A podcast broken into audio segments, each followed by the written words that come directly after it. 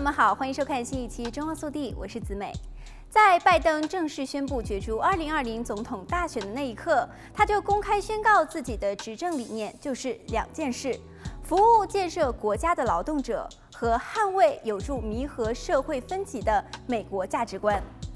大选年的美国面对挑战重重，特别是新冠疫情中引发的种族和社会不平等的争议。拜登在竞选中承诺要创造更多新的就业机会，恢复环境保护措施，改革医疗保险制度，以及修复国际盟友关系。今天，我们就一起来看一看拜登以及竞选阵营在过去一段时间所对外宣示的八大政治立场。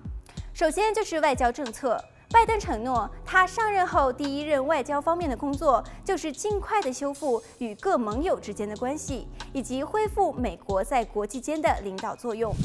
在谈到对中国的政策问题的时候，拜登表示，中国应该应对不平等的贸易和环境政策负责，但是他不认可川普政府现行的单方面增加关税的做法。他提议与世界各地的民主国家一起组建国际联盟，共同应对中国的挑战。不过，他在具体会如何应对中国挑战方面的说法比较含糊，并且仍然缺乏具体的政策指南。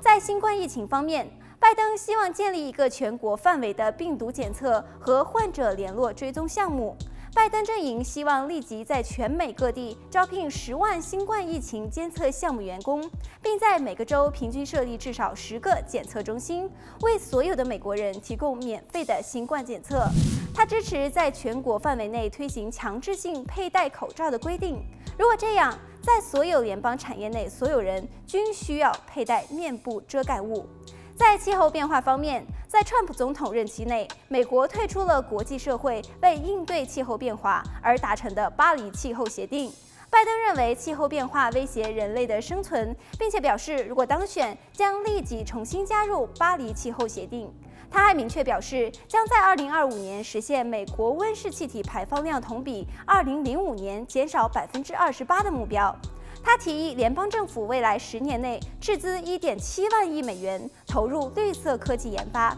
并希望美国能在二零五零年前实现零排放的目标。如果实施计划，美国将很可能再次成为全球防止气候变化的领军者，而这笔巨大的投资也必然会成为拜登振兴经济和创造就业计划的一部分。还有其他的政策立场，我们明天继续，下期节目再见。